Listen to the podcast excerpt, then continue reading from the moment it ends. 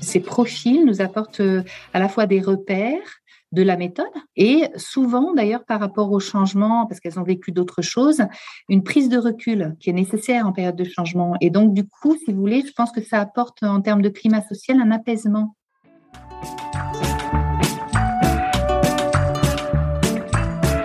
Vous écoutez le 28e épisode de PLAF.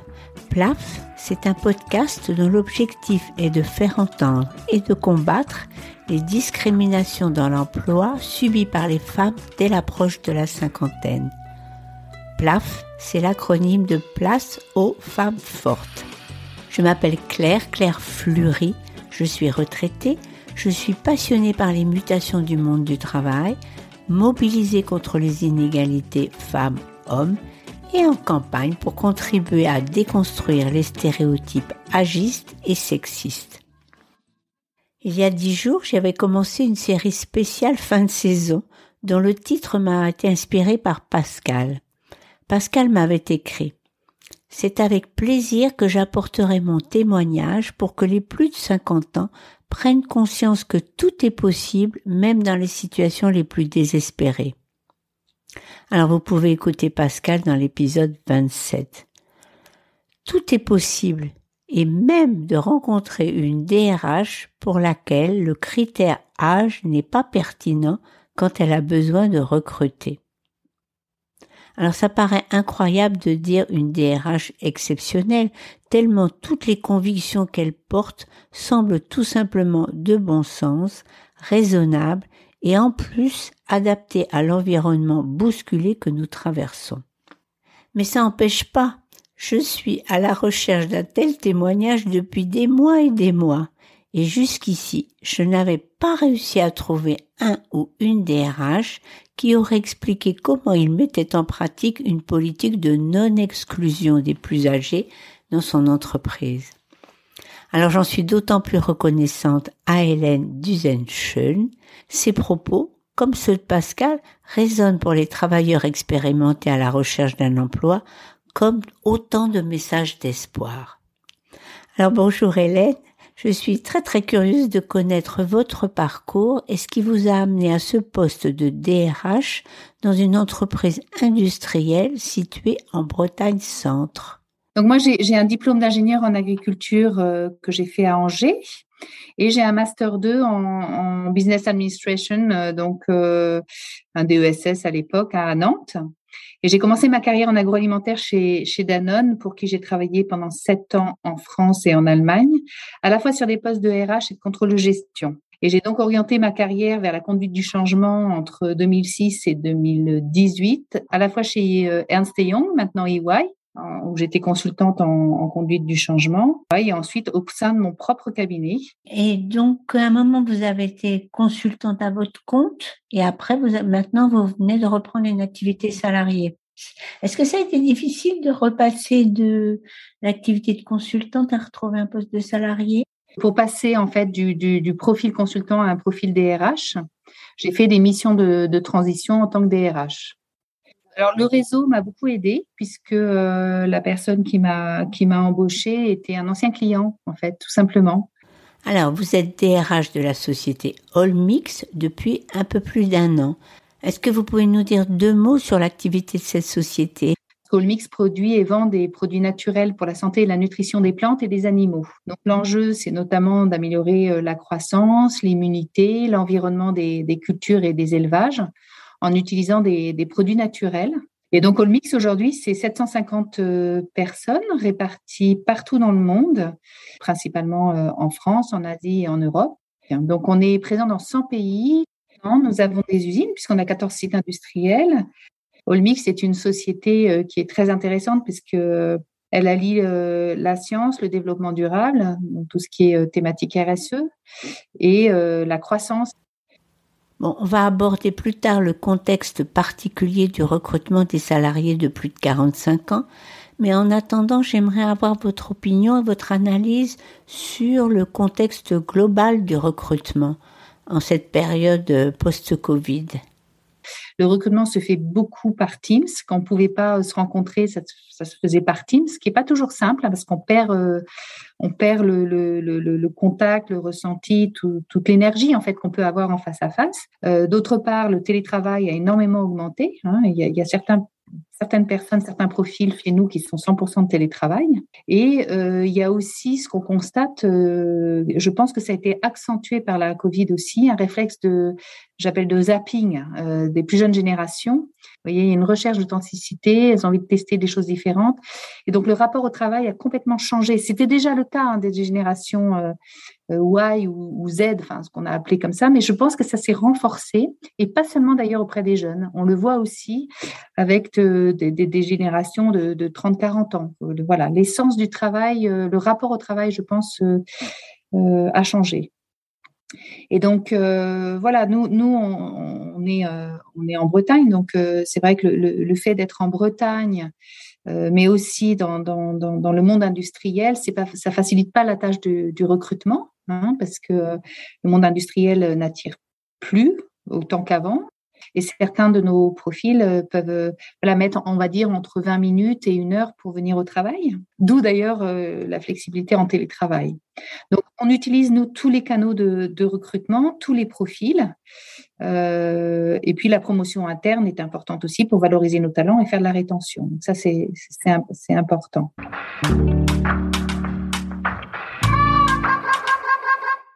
Au mois de mai sur un post LinkedIn qui se plaignait des discriminations agistes que subissent les travailleurs en deuxième moitié ou dernier tiers de leur vie professionnelle, vous, Hélène, vous aviez écrit un commentaire et effectivement, ça m'était apparu comme une lumière au bout d'un tunnel. Vous aviez écrit que pour vous, le critère âge n'avait pas à faire partie des critères dans le processus de recrutement. Alors, est-ce que vous pensez que vous êtes une exception? J'ai pas dit que j'étais une exception, c'est vous peut-être qui, me l'avez restitué. Non. Euh, donc, euh, est-ce que on privilégie euh, les seniors? Non. en France, en tout cas, les candidats recherchés sont, sont des profils de tous âges. Notre moyenne d'âge, elle est autour de 40 ans. Donc c'est important d'équilibrer voilà la pyramide des âges et on encourage autant l'apprentissage que le recrutement des seniors. Et ce que j'aime dans le profil des seniors, moi, euh, donc euh, il semble que je sois une exception, mais je pense pas, enfin je, n'espère pas parce que euh, c'est vrai qu'il y a beaucoup d'a priori en France hein, sur les seniors, parce qu'en France le taux d'emploi des seniors, je crois, est le plus bas en Europe, il me semble. Alors je profite de cette petite remarque d'Hélène pour donner les dernières infos de la DARES sur le taux d'emploi des seniors. En 2020, le taux d'emploi des 50-59 ans en France a rejoint ou a presque rejoint celui des pays de la moyenne européenne. Par contre, et ça sera le chiffre plaf du jour, le taux d'emploi des 60-64 ans plafonne à 33% pour une moyenne dans l'Union européenne à 45%, il atteint même 60% en Allemagne. En fait, ma question, la question que je me pose est la suivante. Est-ce que le report de l'âge d'ouverture des droits à 64 ans va se traduire par une augmentation du taux d'emploi ou plutôt par de plus nombreux travailleurs inactifs et indemnisés par le chômage, le RSA, l'invalidité, en attendant de liquider leur retraite. Mais moi, ce que j'aime dans ces profils-là, c'est un, ils ont envie de travailler parce qu'en fait, ils ont du mal à, travailler. Et, euh, euh, pour moi, le travail, c'est la vie, le, contact, les réseaux sociaux. Euh, voilà. Donc, quelqu'un qui a envie, ben, il n'y a pas de raison de lui freiner l'entrée au monde du travail. Par ailleurs, ce sont des personnes qui ont un respect du cadre. Vous voyez, euh, le cadre du travail, c'est voilà, ils, ont un rapport au travail qui est différent, donc euh, et qui euh, d'ailleurs sont pour l'entreprise, il me semble, en tout cas un gage de stabilité parce que elles ne vont pas dans trois ans sortir de, de, leur emploi puisque elles ont eu suffisamment de mal à y rentrer. Et donc, elles sont prêtes à rester plus longtemps dans l'entreprise. Donc, ça, c'est important, notamment dans un, dans un monde de, de l'emploi qui, est compliqué hein, aujourd'hui, qui est tendu. Et puis, j'ai envie de vous dire que leur volonté de plan de carrière s'est amoindrie. Hein. Il y a moins d'ego, moins d'envie de, gravir les échelons. Donc, et voir d'ailleurs pour certains une forte envie de transmettre leurs connaissances et leur savoir-faire. Elles ont peut-être des fois plus de mal avec les outils informatiques, mais euh, en fait, les outils sont de plus en plus simples, de plus en plus intuitifs. Et donc, en période de changement, euh, comme euh, nous le sommes en tout cas chez Olmix, ces profils nous apportent à la fois des repères, de la méthode, elles ont de l'expérience donc de la méthode, et souvent d'ailleurs par rapport au changement, parce qu'elles ont vécu d'autres choses, une prise de recul qui est nécessaire en période de changement. Et donc du coup, si vous voulez, je pense que ça apporte en termes de climat social un apaisement quelque part. Vous voyez ce que je veux dire? Et ça, ça me semble, ça me semble, ça me semble important. Tout ce que vous venez de dire, ça paraît tellement évident. C'est difficile de comprendre pourquoi tant d'entreprises n'arrivent pas à se convaincre des bénéfices potentiels qu'il y aurait à donner leur place à des profils plus âgés, ou plutôt qu'il y aurait à donner leur place aussi à des profils plus âgés. Alors, est-ce que je peux vous demander comment vous résolvez de votre côté ce qui me semble être l'argument qui est le plus souvent avancé? En fait, il serait trop cher.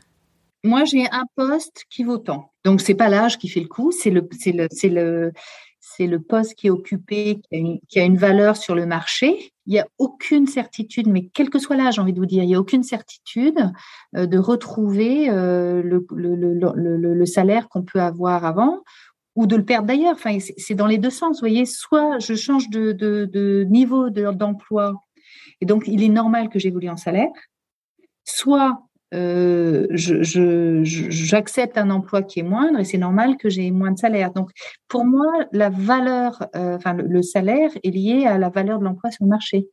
En général, enfin, j'espère en tout cas que mes candidats ne, postulent pas pour un salaire, ils postulent pour un emploi qui les intéresse, un contexte, un état d'esprit, euh, une culture d'entreprise, un projet d'entreprise. Après, on discute euh, salaire. Vous voyez, pour moi, c'est la dernière étape. Évidemment, il, peut y avoir discussion, euh, mais je vous assure que moi, notamment parmi euh, les personnes plus de 45 ans que j'ai recrutées là depuis deux ans, il y en a même qui ont accepté de, de revenir en salaire parce qu'ils venaient de grosses boîtes de, de de chimie, par exemple, et, voilà, et, ils arrivent dans une grosse PME, certes internationale, mais plutôt PME, et, mais le projet les intéresse. Euh, voilà, c'est des concessions, vous voyez, un contrat, c'est un accord, donc euh, soit on tombe d'accord, soit on tombe pas. Ah, mais d'après votre expérience, est-ce qu'il existe quand même des situations où l'âge doit être pris en compte? Là, où l'âge pourrait être un frein euh, dans certains types d'emplois, c'est en usine en usine, selon la charge physique, la fatigue physique, ça peut devenir un, problème. Et d'ailleurs, euh, c'est des, des, des, choses que, que moi j'envisage aussi d'anticiper, de, de, donc d'avoir des mesures d'âge quelque part, ce qui est loin d'être simple. Hein. Euh, c'est pas toujours euh, simple de reclasser de l'usine vers euh, l'administratif, par exemple. Hein. C'est des profils complètement différents. Euh, on n'a pas forcément d'emploi non plus parce que les postes sont souvent euh, sont souvent euh, pourvus. C'est une vraie question, mais je, je, pense qu'avec l'allongement, en tout cas en France, de l'âge de la retraite qui, qui, est devant nous, il va falloir soit automatiser un peu plus nos usines pour éviter de la pénibilité, de la fatigabilité, mais de la fatigabilité d'une part, et d'autre part peut-être euh, ajuster avec euh, une gestion de, temps partiel, par exemple, vous voyez, que ce soit moins fatigant, ce genre de mesures. Voilà. Ou alors, effectivement, comme d'ailleurs euh, le prône ou essaye d'encourager le gouvernement, c'est des vrais, des vrais parcours de requalification professionnelle. Mais encore faut-il qu'il y ait des postes. Bon, c'est pas, en tout cas dans la même entreprise, c'est pas toujours évident. C'est là où d'ailleurs le réseau un réseau régional peut aider. Euh, il y a de plus en plus d'ailleurs dans, le marché de l'emploi, il y a de plus en plus de, temps partagé. C'est quelque chose qui, est apparu ces dix dernières années, qui est maintenant, euh, j'ai envie de dire, monnaie courante quelque part. il y a des réseaux très structurés en temps partagé. Et c'est en cela où euh, ben voilà, on peut peut-être partager des, des, des, des postes avec d'autres entreprises. Pourquoi pas?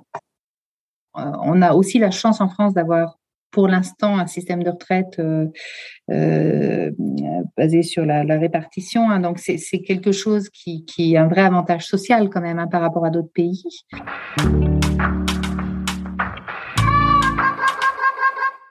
Alors on va revenir à votre politique de recrutement. Est-ce que vous pouvez nous donner quelques chiffres des embauches que vous avez faites en France? On, on oscille entre 210 230 salariés. Alors en recrutement en France, on, fait une cinquantaine de recrutements par an. On a une quinzaine euh, qui, est, de, qui de, personnes plus de 45 ans, dont 40% de femmes, 6 femmes. Vous avez beau dire que vous n'avez pas conscience d'être une exception, 15 recrutements de plus de 45 ans en deux ans, dont 6 femmes, bah, c'est plutôt inhabituel. Alors, est-ce que vous pouvez nous donner des exemples de postes sur lesquels ces six femmes ont été embauchées? J'ai recruté une directrice juridique, j'ai recruté une conductrice d'équipement, euh, d'installation euh, de production, euh, contrôleur de gestion, contrôleuse de gestion, une assistante ADV Export, une responsable des achats et une responsable SNOP, donc tout ce qui est gestion des flux, on va dire. Ce qui m'intéresserait, c'est de savoir comment ces femmes étaient arrivées jusqu'à vous. Et est-ce que vous savez si elles étaient restées longtemps au chômage? Non, j'allais vous dire, dont des femmes qui étaient euh, en entre-deux, donc qui, ont eu euh, dans leur euh, carrière une, qui ont fait l'objet soit d'un déménagement et donc du coup, voilà, se sont trouvées hors emploi effectivement, et donc du coup ont pris des missions de transition ou ce genre de choses.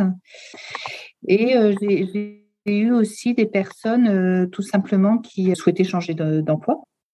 J'ai aussi, j'en ai pas parlé, mais j'ai aussi recruté ma, ma, directrice euh, de la business unit Plant Care, donc euh, un poste de Comex, hein, euh, qui elle justement était en demande était en, dans le cadre d'un PSE.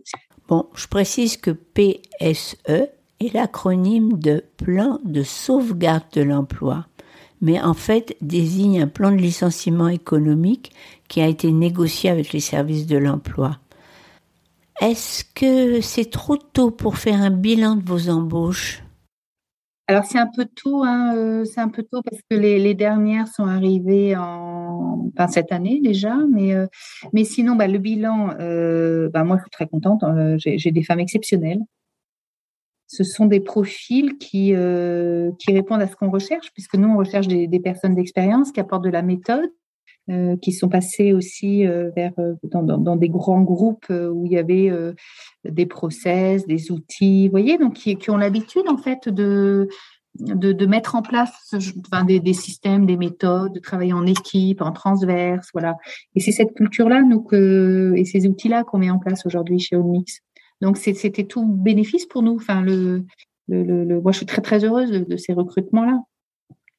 Ça va bientôt être la fin et je voudrais bien vous poser une dernière question. Est-ce qu'il y a un message que vous voudriez faire passer aux femmes de plus de 45 ans et qui concernerait leur vie professionnelle?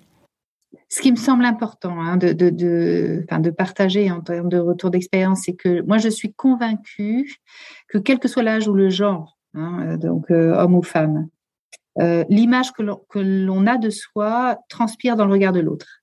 Donc, si à plus de 45 ans, 50 ans, 55 ans, on se considère hors marché de l'emploi, ça transpire. Donc, il me semble vraiment important euh, d'être sûr de, ses forces, mais aussi de ses limites, et d'assumer son histoire. Et je pense que euh, là où les femmes, contrairement aux hommes, ont besoin d'avoir démontré leur expérience, c'est connu ça, on est un manque de confiance en soi hein, au niveau des femmes je suis convaincue que la confiance qu'on a en soi euh, est communicative. elle, transpire, vous voyez, elle, se dégage de vous. Et peut-être que les femmes, on se vend pas assez. On a besoin vraiment d'avoir démontré pour pouvoir euh, se vendre. Il faut pas se laisser envahir finalement par euh, ses propres projections qu'on a de soi ou la projection de la société. Et euh, il faut travailler, il me semble vraiment la, la, la ce qu'on on appelle hein, la capitalisation de l'expérience. Donc capitaliser sur son histoire, ce qu'on a fait et, et, en quoi cette histoire peut être mise en, en avant, peut être valorisée.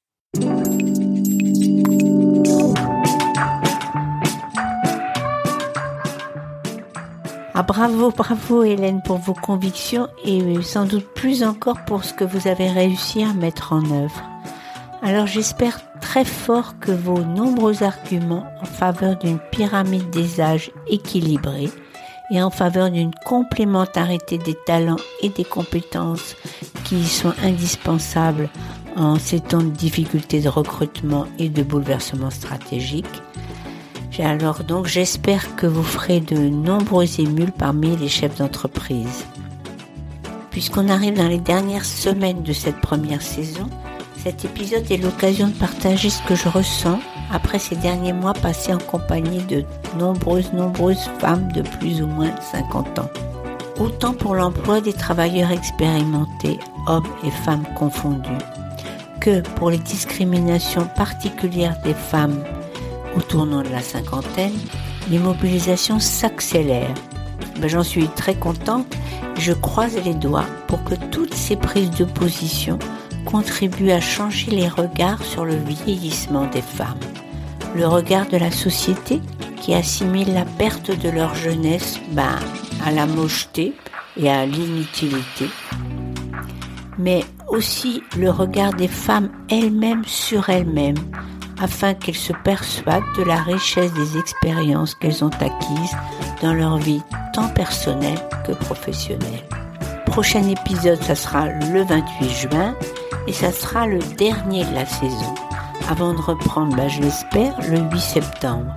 Je terminerai la série Tout est possible pour les plus de 50 ans avec... Euh, bah non, je vous le dis pas. Je vous laisse la surprise en espérant que vous ne manquerez pas ce dernier rendez-vous. À très très bientôt.